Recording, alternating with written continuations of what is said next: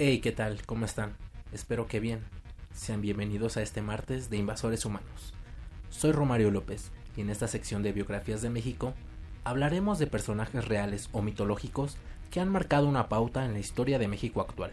En este episodio, el número 8, esperando que sea de su agrado.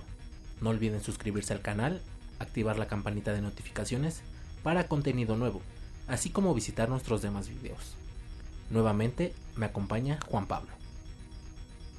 Hola amigos, ¿cómo están? Gracias por, el, por ver el- este video y por escucharnos. Estamos muy agradecidos con todos nuestros suscriptores, esperando que, que esta comunidad crezca. La verdad, este, pues muy, muy, muy, muy, muy contento por estar aquí. Este, y esperemos que se la pasen chido, ¿no?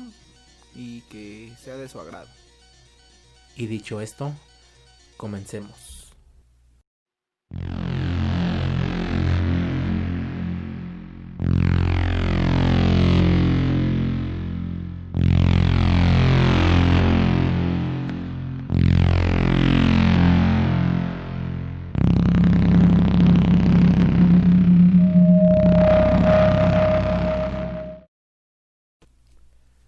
Sean bienvenidos al episodio número 8 de Invasores Humanos. Soy Romario López y nuevamente me acompaña aquí Juan Pablo. ¿Cómo estás Juan Pablo? Muy bien, muy bien. Muchas gracias por venir y escucharnos a, a- a darle clic a ese enlace en YouTube. Y este, en este, en el episodio número ya, güey, número 8 de este martes de iluminación. Exactamente. Hoy me toca a mí ser el narrador de esta historia, como lo habíamos hecho en anteriores ocasiones. Y este tema, eh, no sé si esté muy... Bueno, llegue al fondo de tu corazón porque es la historia de Rubén Jaramillo. ¿Habías escuchado antes hablar de Rubén Jaramillo? Pues solamente en la primaria, güey, un tenía en, en la primaria y en la secundaria así se llamaban mis escuelas, Rubén Jaramillo. Recuerdo que en la primaria tenía un maestro que que este que se pasaba a cantar el himno nacional mexicano y cantaba con el corazón y en la secundaria un maestro que hasta nos pasó un corrido el corrido de Rubén Jaramillo que si muchos de aquí de nuestros amigos de Valle de Chalco nos escuchan sabrán de lo que hablo, ¿no? De, de ese tal corrido que decía algo así de tres jinetes en el cielo, cabalgan con ningún sentido, Che Zapata y Jaramillo, algo así. Pero sí, sí me trae muy, muy, muy buenos recuerdos. Bueno, pues espero que te guste el tema que preparé. Y pues, obviamente, Rubén Jaramillo pues no tiene nada que ver con Julio Jaramillo, el compositor. Ah, ¿no? Uh, chale. No, obviamente no. Y Ya pues, hasta estaba buscando su discografía y fíjate, no, no me pareció nada. bueno, pues ahí les va. El episodio de hoy, el número 8, se titula Rubén Jaramillo. Ok. Mucha énfasis. Rubén Jaramillo Menés. Él nació el 25 de enero de 1900 en Real de Minas en Zacualpan, Estado de México. Hijo de Atanasio Jaramillo y Romana Menés Nava. Atanasio, güey. Sí, O sea. ¿Qué- ¿Cómo te tuvo que tratar la vida para que te llames Atanasio, güey? Así se llama mi tía, güey, Atanasia, güey. O sea, ¿qué, ¿cómo puedes pedir respeto llamándote Atanasio, güey? No creo que no tienes ningún respeto. Disculpen a todos aquellos que se llamen Atanasios. Los queremos. Suscríbanse. A los, que se suscriban todos los Atanasios. Los queremos y aquí... Por favor, suscríbanse. ¿En dónde me quedé? Ok. Y fue nieto de Julián Jaramillo Navas, quien colaboró con el expresidente Benito Juárez. ¿Sabías eso? No, no, no, no. Bueno, pues ahí está. Su familia se dedicaba a la explotación de minas. Hasta 1903, a causa del fallecimiento de su padre, es así que se van a Real de Minas y se va a vivir a Morelos, Atlaquitenango. A la edad de 14 años, ingresó al Ejército Libertador del Sur, del ya conocido Emiliano Zapato, que de hecho ya... ¿Zapato? ¿Zapato? De Emiliano Zapata, perdón. Que de hecho ya habíamos platicado de él en este canal. Ah, sí, ahí están en nuestros, en nuestros primeros videos, ahí están, ahí los pueden encontrar, ahí está Emiliano Zapata. A los 17 años ya era capitán primero y fue muy querido por los habitantes de Morelos y parte del sur de Puebla. Al año siguiente, al saber que Zapata había sido asesinado, reunió a sus seguidores y explicando que la, revolución zapatista había sido derrotada. Les pide que guarden sus armas y que sería en otro momento seguir con la lucha. O sea, ese güey tenía su barrio, ¿no? Tenía su barrio en, ahí en su... Él estaba Exactamente, en, en el sur Morelos. Y, eh, y él tenía a su, a su pandilla y todo el pedo, güey. Y pues le late y se une, ¿no? Se une a la revolución. Exactamente, ajá. digo, no es, eh, ¿cómo se dice? No es de los personajes que fueron de los más importantes, pero sí hubo una gran historia detrás de que llevó después de la revolución. Pues na- nada más dices Rubén Jaramillo, güey, neta se me viene se me vienen un chingo de cosas a la cabeza, güey. La secundaria, güey, Rubén Jaramillo, güey, cuando me escondía en mi mochila, güey, tenía que andar buscándola ahí por todos lados, güey, toda la toda la banda ahí en las discos, en las discotecas ahí que que hacían improvisadas, güey, pero no entraba yo, güey, porque yo tenía que buscar mi mochila que me escondían los culeros, güey, ahí en esa escuela secundaria Rubén Jaramillo. En donde me quedé, ok.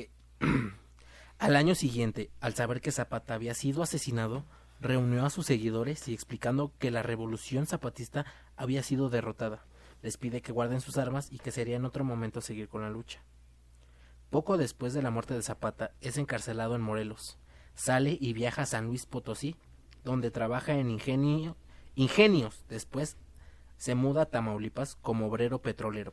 Ah, mira, aquí, aquí, aquí, aquí como que sí me doy cuenta de, de- tan rápido el video, pero yo, yo siempre pensé que, que, que este Rubén Jaramillo era alguien que había incursionado en el, en el zapatismo, ¿no? Pero él, él no incursiona, él es post zapatismo, ¿no? Exactamente. Una vez que Álvaro Obregón triunfa, esa es historia para otro episodio, regresa a su tierra, Tlaquiltenango, para seguir luchando de una forma más pacífica. Entre sus aportaciones más destacadas fue la del Comité Provisional Agrario de Tlaquiltenango en 1921 y Capitán Primero. En diciembre de 1918 dejó la lucha zapatista y trabajó en la hacienda de Casasano. En 1921 organizó el Comité Provisional Agrario de Tlaquiltenango, que logró la dotación de tierras ofrecida por Obregón y el gobernador José Parres en 1926. Constituyó la Sociedad de Crédito Agrícola de Tlalquitenango e inició la lucha en contra de los acaparadores e industrializadores de arroz, pero los caciques lograron infiltrar a su gente y desbarataron la sociedad. ¿Cuándo no, güey? ¿Cuándo no? Siempre ha habido como pinches historias de espías, ¿no? El cochino dinero, amigo. El cochino dinero. Pues bueno, en 1933, en la convención del Partido Nacional Revolucionario efectuada en Querétaro, Jaramillo apoyó la candidatura ¿El qué? ¿El partido qué? Partido Nacional Revolucionario. El PNR. Ese, entonces ese güey ya estaba cuando ya estaba el PNR, ¿no? Exactamente. Que ahora es el PRI. Exactamente. Apoyó la candidatura de Lázaro Cárdenas y le entregó un escrito en donde le proponía la instalación de un ingenio en Jojutla. Güey, no mames, güey, o sea, qué chido, ¿no? O sea, yo, yo vuelvo a insistir, güey, yo pensé que este Jaramillo era de la época revolucionaria, pero este güey es de la época post-revolucionaria, hasta tal grado de llegar al cardenismo, güey, o sea, no mames, güey. Y espérate, güey. No, no, no sabía, Espérate porque viene algo muy, muy, muy bueno. Ah, güey. En donde me quedé. En donde le proponía la instalación de un ingenio en Jojutla para liberar a los campesinos de los acaparadores de arroz y volver a sembrar caña. Asimismo, le solicitó agua y electricidad para el puente de Ixtla. En 1936, Cárdenas comenzó la construcción del ingenio Emiliano Zapata en Zacatepec y en 1938 inició su operación, administrado por la Sociedad Cooperativa de Ejidatarios. Cooperativa Cruz Azul. Ahora. Cooperativa No, güey. Cruz Azul. Ah, no, ah, no, ¿eh? todavía no. Obreros y empleados, de cuyo consejo de administración Jaramillo fue el primer presidente. El propio Adolfo López Mateos, entonces joven abogado, Adolfo López Mateo, mira, qué, po- qué época hablamos, güey, o sea, me, me, me estoy quedando esputefacto, güey, la neta. el sí, entonces joven abogado, redactó las bases constitutivas de esa sociedad. Epifanía Ramírez fue su primera esposa y se cuenta que le enseñó a leer y a escribir y lo inició en la religión metodista. Jaramillo contribuyó a construir un templo en Tlaltenango, ¿Y cuál es la religión metodista, men? es como como el cristianismo, pero un poquito más ortodoxo. Como los magios, así más... Mm, es como más Son los cristianos muy estrictos. Como ya, es como los que venían de Inglaterra. Como los puritanos, exactamente. Como los, Como los sí, puritanos porque que ya ves que en América existieron los españoles católicos que no eran los mismos que los cristianos de, de Estados Unidos. Son, Sí, exactamente. ya- diferentes, ¿no? ya- sí. eh, Tenían regla. Aquí, aquí, aquí, haz de cuenta que la Santa Inquisición daba todo el pinche desmadre, güey. Pero en Estados Unidos eran los puritanos los que. Los que, los que regían porque que eran regían, los, los primeros y Ah, eran los que decían. Aquí te quemaban, aquí te quemaban las patas, allá te ahorcaban, De hecho, sí. ¿no? Sí, Más o menos. Exactamente. Jaramillo contribuyó a construir un templo en Tlalquitenango y ahí fungía como predicador laico, a la vez que predicaba en pueblos vecinos como Galeana, Jojutla, Los Hornos, Palo Grande y el Higuerón. Asimismo, ingresó a la logia del Valle de México. Según Valentín López González, su amigo, Jaramillo era un pastor protestante, proclive a tomar la palabra en toda ocasión y con frecuencia en sus discursos citaba la Biblia, la cual cargaba paradójicamente, al igual que una pistola. Uy, no mames, güey. Si lo, si lo peor, si lo peor que puedes tener en esta vida es tener un familiar cristiano, güey, neta, güey. Le dices, oye, oye, Pero oiga, este oiga". güey era como, no sé, este sí, ay, este, lean el Salmo 91, No mames, güey. no sé, pero No sé si tú tengas Yo familiares cristianos, güey, pero haz de cuenta que le dices a ti, oiga, tía, mire, no mames. Así quedó el pinche Champions League, mira, ganó el Real Madrid. Y la dice, sí, pero en el Salmo no sé qué, güey. Y en el Salmo dice que, que los buenos siempre ganan a los malos, güey. Siempre hay una explicación por todo, güey, con el Salmo, güey, con y con lee el Salmo 3.16, güey, y no sé qué, güey. Si esa no es una llave del, de la WWE. Güey, neta, güey, si quieres hablar algo con los cristianos, güey, es imposible, güey, porque si les hablas de algo, güey, ya luego, luego te sacan el... Ahora imagínate hablar con un metodista. No, no mames, güey, bien culero, güey, yo no podría, güey, no, y no puedo, güey. De hecho, ni le hablo a mi tía por eso, güey. Que estés muy bien, tía, donde quiera que estés allá en... Puebla. Saludos. Máximo respeto a la religión cristiana. Sí, máximo respeto. Al nuevo ingenio acudió gente de muchas partes, entre ellos su hermano Porfirio Jaramillo, acompañado de obreros comunistas que iniciaron a Rubén en la lectura de obras de Marx, Gorka y Flores Magón. puta madre, el comunismo, güey. vale Exactamente, comunismo. Comunismo, sí.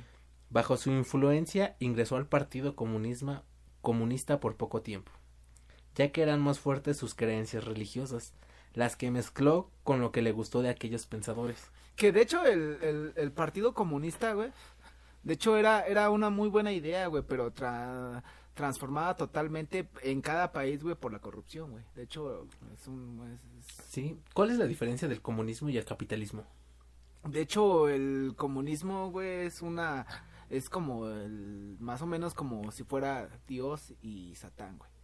El comunismo, el capitalismo habla de las personas que tienen mucho dinero, el capital para, para formar todo y el comunismo se interpone ante los jefes capitales, güey. Te dice, güey, que pues que más o menos, güey, ¿por qué los trabajadores tenemos que trabajar para darle dinero a un güey que no trabaja? Básicamente es eso, güey.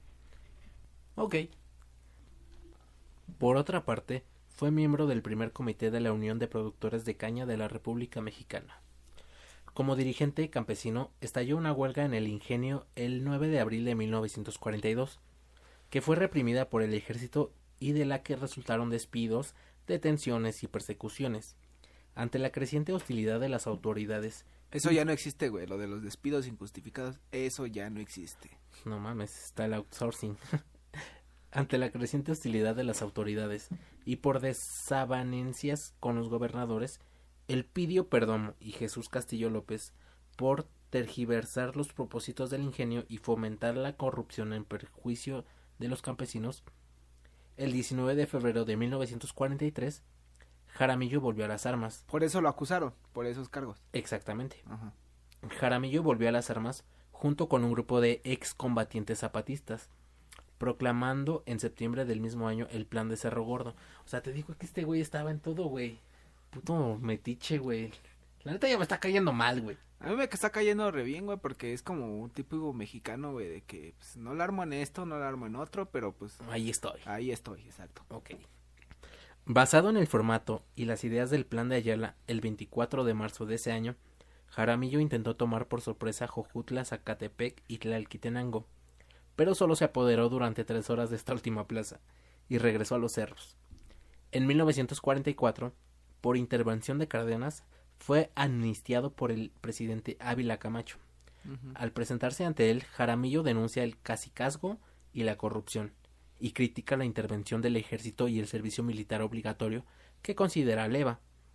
El presidente le ofrece tierras fértiles en el Valle de San Quintín, en Baja California, oferta que es rechazada, pero acepta un trabajo en el mercado 2 de abril de la Ciudad de México, que desempeña unos meses. Obviamente no iba a estar ahí echando hueva ahí en el mercado.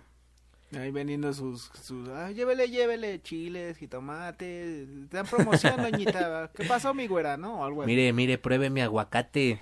bueno, sabroso, ahí partiendo la, la, el melón, güey, a ver, pruébele, pruébele. A regresar a la legalidad, encuentra que Epifanía había muerto, temerosa, abandonada a su suerte y sumida en una gran depresión. Güey, eso sí sentí bien culero, güey. ¿Sabes por qué? ¿Por qué, mi amigo? Porque pronto encontró otra Epifanía de apellido García. Bueno, pues por lo menos no se llamaba Atanasia, güey, o Atanasio, güey. Yo creo que en ese aspecto pues no se iba a confundir, ¿no? Dijo, ya la cagué una vez, ya, ya fue. Exactamente. Católica, que lo acompañó el resto de su vida. madre, y pinche pedote, ¿no? Imagínate los debates, güey, ahí de entre catolicismo y, y su cristianismo, güey, así de, no mames, güey pero mi Biblia dice esto, pero no, pero la Biblia dice el otro. La mía dice esto. La Biblia, la, la, Biblia que yo tengo se publicó antes que la tuya, pero, pero no, güey, estás mal, güey, no, no mames, pinche debate bien culero, güey. Esas discusiones en la noche creo que estaban muy, muy intensas. Muy maritales, güey, muy culero, güey. Que lo acompañó el resto de su vida hasta morir junto con él. En 1945 creó el Partido Agrario Obrero Morelense, o PAOM precursor de la lucha feminista y en alianza con el Partido Reivindicador Popular Revolucionario de Enrique Calderón. Contendió por la gobernatura de Morelos. Su campaña comprendió 180 poblaciones de Morelos y logró grandes concentraciones en Jojutla, Zacatepec, Tlalquitenango, Cuautla, Emiliano Zapata y Tepalcingo. Ofrecía crédito popular, escuelas rurales, becas, desayunos escolares y o sea renovación que ese fue el precursor de la prepa, del prepasi, ¿no? De esa beca del prepasi. Güey, ahorita que estoy leyendo esto digo, no mames, güey. Creo que AMLO tiene inspiración en alguien. Se, nota, güey, pero ahorita, ahorita está muy contento. Este, y dejémoslo así. Ok. El triunfo del candidato oficial, Ernesto Escobar Muñoz, fue cuestionado por los jaramillistas, por lo que algunos de sus seguidores... Entre ellos mi maestro. Quiero dar ese énfasis. Yo creo que todavía ni nacía. Ni pero él ya estaba ahí. Ya estaba ahí. Por lo que algunos de sus seguidores fueron aprendidos y torturados. Perseguido, Jaramillo volvió a la clandestinidad y apoyó a los campesinos en contra de la aplicación indiscriminada del rifle sanitario. A los jóvenes para que el servicio militar no lo hicieran acuartelados, sino en sus municipios. O sea, como básicamente... Lo mismo que ahorita, ¿no? Te, te, doy este, te doy este, esta receta médica para que tengas el pie plano y no puedas marchar y no puedas ir a la guerra. órale, no, pues qué chingón. Y a los obreros y ejidatarios contra la explotación y los abusos de los ingenios de Zacatepec y Atencingo. En 1948 apoyó la huelga en el ingenio de Zacatepec por aumento salarial y contra la corrupción. Te digo que este güey era un puto metiche, güey. Güey, está en todos lados. Es como mi maestro. En todos lados, pinche metiche. Saludos, Dolores Flores. Ok. Con el gobierno de Miguel Alemán, se acelera la industrialización y la urbanización de Morelos. El ingenio de Zacatepec alcanza su mayor nivel de producción y la autopista Cuernavaca estimula el mercado inmobiliario, por lo que surgen grandes fraccionadores como Agustín Legorreta, Donald M. Storner. ¿Donald Trump? No, Donald M. Storner. Ah, ya. Ambrosio Sustaeta, Carlos González Palma y los hermanos Estrada. En 1951 reavivó su partido e hizo alianza con el general Miguel Enríquez Guzmán, candidato a la presidencia por la Federación de Partidos del Pueblo Mexicano. Güey, qué pinches, qué pedo con eso, güey. Era como el Partido Socialdemócrata de en esos tiempos. Nueva alianza. Ándale, güey, un pinche cuarri de la época, güey, no, no sé, güey. No lo sé. Durante la campaña, Jaramillo logró organizar concentraciones de hasta 20.000 personas en Cuautla. Ah, o sea que fue el primer, este, Ande Manuel López Obrador que existió, ¿no? De... Yo creo que fueron de los primeros populistas. Pues podría ser después de la pos, del poszapatismo, ¿no? Porque pues ya ves que zapatismo, el zapatismo también fue muy, muy de ese pedo de... Muy popular. Muy agrario y esas cosas, ¿no? Logró organizar concentraciones de hasta 20.000 personas en Cuautla y de 15.000 en Cuernavaca, así como de miles en los poblados cercanos a Zacatepec. Asimismo, fomentó la participación de las mujeres en pro de su derecho al voto en elecciones federales. Ah, bueno. O sea, fue de, lo, fue de los primeros que dijo, güey, las mujeres tienen voz y voto. Güey, como te decía, el primer feminista está chido, güey. Además, que dos de, dos de sus mujeres fueron sus guardaespaldas. O sea, ese güey era, era, feminista, pero tenía dos mujeres, güey. Hijo de la No, espera, escucha, escucha. Además de dos mujeres, fueron sus guardaespaldas. No mames, güey, ni siquiera hombres, güey. Así, dos mujeres de guardaespaldas, güey. No, no se metan con mi Jaramillo, con mi Julio Jaramillo. Ah, no, ah, Rubén Jaramillo, güey. Rubén Jaramillo. Ah, no, no es Julio, ah, ya, ya confundí la Eran guardaespaldas. Sí, güey, qué culero, güey, ni siquiera hombres, güey, así voy a agarrar y voy, a ver tú y tú, son mis esposas, ¿no? Soy feminista, pero tengo dos esposas y van a ser mis guardaespaldas. A ver, agarren este rifle cada quien y pónganse a mis lados, no mames, qué culero, güey. El 20 de marzo de 1952 tuvo lugar la elección y resultó vencedor Rodolfo López de Nava de Chan Chan Chan del Partido Revolucionario Institucional. Órale, yo me imagino que recién formado, ¿no? Pero pues, si te llamas Rodolfo no puedes pedir respeto. Los jaramillistas denunciaron fraude electoral. Güey, esto me recuerda un chingo al 2006. Ya no pasa, ya no pasa, güey. Ya no eso ya no pasa en México. Y solicitaron el apoyo de Enrique Guzmán. ¿Enrique Peña Nieto? No, Enrique Guzmán. Ah, ya. ¿El cantante? No. Pero los simpatizantes de ambos fueron reprimidos, algunos torturados y desaparecidos. Jaramillo y su esposa huyeron. Insisto, güey, esto ya no pasa, güey. Desaparecer gente ya no pasa. No, ya no. Acuérdate. Jaramillo y su esposa huyeron a ocultarse. ¿Cuál de las dos, güey? La segunda, la, segunda epifanía. La segunda era la buena. La pues, epifanía, ¿no? La primera se murió, güey. Ah, ya, porque como me dijiste que tenía dos mujeres de que eran este sus guardaespaldas y eran sus dos mujeres, güey. Pero eran guardaespaldas solamente. Ah, no eran sus esposas. Ah, ya me confundí. Ah, bueno, ya, ya, ya. Jaramillo y su esposa huyeron a ocultarse junto con sus enriquistas dirigidos por Celestino Gasca. Jaramillo participó en la preparación de una revuelta nacional que estallaría el 4 de octubre en los estados de Chihuahua, Michoacán, Sonora, Querétaro, Hidalgo, Veracruz, Oaxaca, Guerrero y Morelos. Oh, Chihuahua. Pero fracasó. Estuvieron ocultos por varios años. Pero como este güey había sido un hijo de la chingada, a mi parecer, el 23 de mayo de 1962, un destacamento militar apoyado por policías judiciales sacó de su casa en Tlalquitenango, Morelos, al dirigente campesino Rubén Jaramillo, a su esposa Epifanía, que estaba embarazada, y a sus hijos Enrique, Filemón y Ricardo, militantes de la Juventud Comunista de México. Dos horas después de la Dos horas después, la familia fue acribillada en las cercanías de las ruinas de Xochiacalco, consumando así uno de los más brutales crímenes políticos del siglo XX mexicano. No mames. No, no, nunca había escuchado de eso. ¿eh? ¿No? Pues ahí te va.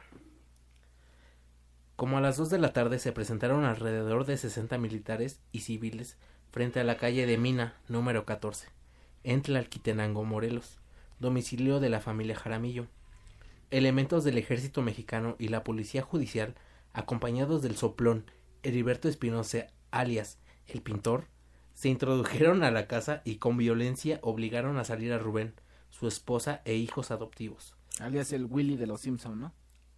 Yo creo que sí, el soplón. Quienes fueron secuestrados al mismo tiempo que sustraían los documentos agrarios en poder del jefe campesino morelense. Dos horas más tarde, Cerca de las ruinas arqueológicas de Xochicalco, los miembros de la familia Jaramillo fueron acribillados y rematados en la cabeza con el tiro de gracia. No mames. Hoy día, gracias a los estudios académicos y al periodismo de investigación que practica en la revista Central Línea. Y que posiblemente ya no estén vivos, ¿va? Como todo el periodismo mexicano serio. Exactamente. El comunicador Sosimo Camacho está establecido que la operación Xochicalco fue ejecutada por el ejército mexicano por órdenes del presidente Adolfo López Mateos. Hijos. Las armas y municiones eran reglamentarias. Esto es su exclusivo del ejército y de la policía federal. Y así termina la historia de este hombre, Rubén Jaramillo. Espero que te haya gustado, Juan Pablo. No, pues qué gran historia, ¿eh? Qué gran historia y no me imaginaba que detrás de mi secundaria hubiera hubiera tanta historia, de tal de, de tanta de tanta polémica que hacía ese maestro de Rubén Jaramillo y todo eso. Me entró la duda, ¿no? Y y pues ya ya me la aclaraste, o sea, ese güey fue ese güey fue plomero, carpintero, este, feminista, feminista, político, sociólogo, es marxista, comunista, de todo, ¿no, güey? Claro, y, lo, y bueno, a mí en lo particular, cuando estuve investigando este tema, lo que más me conmocionó fue su asesinato. A mí lo que más me conmovió, güey, fue cuando me escondí en mi mochila, güey. Me, me recordó eso, güey, cuando no mames, güey. No, pero sí. Eh, no sé, me, me imaginé el cómo llegaron a su casa los, policías y los secuestraron. porque los secuestraron. eso ya no pasa, güey. Eso ya no, no esto ya no pasa aquí en 2020. no, no, ya, no, ya no pasa. Pero... Pero fue una muy, muy buena historia y me, la, me, gustó. Pues bueno, amigos, espero que les haya gustado. No olviden suscribirse y si tienen información extra o detalles que no mencionamos, pueden comentarlo aquí en los comentarios y no olviden seguirnos también en nuestras redes, que es Facebook Invasores Humanos y en Twitter arroba Invasores Humanos. ¿Algo que quieras agregar, Juan? Pues nada, nada más, este, muchísimas gracias a todos nuestros suscriptores. Esperamos que la comunidad siga creciendo y que pues nos apoyen con ese like, con ese comentario y si quieren escuchar alguna biografía en especial de algún personaje de su secundaria, de de no sé, de, de cómo le pusieron al, al pozo de Odapa de ahí de su colonia. Pueden, pueden, pueden mandarnos en la caja de comentarios y nosotros haremos lo posible para hacer esa biografía. Además de agradecer, agradecerles todo el apoyo a nuestros amigos y fans. Sí, muchas gracias infinitas, los queremos mucho. y nada más, creo que eso es muchas gracias y, y que se la pasen súper bien en este día. Pues bueno, este martes iluminado ha terminado nos despedimos. Bye.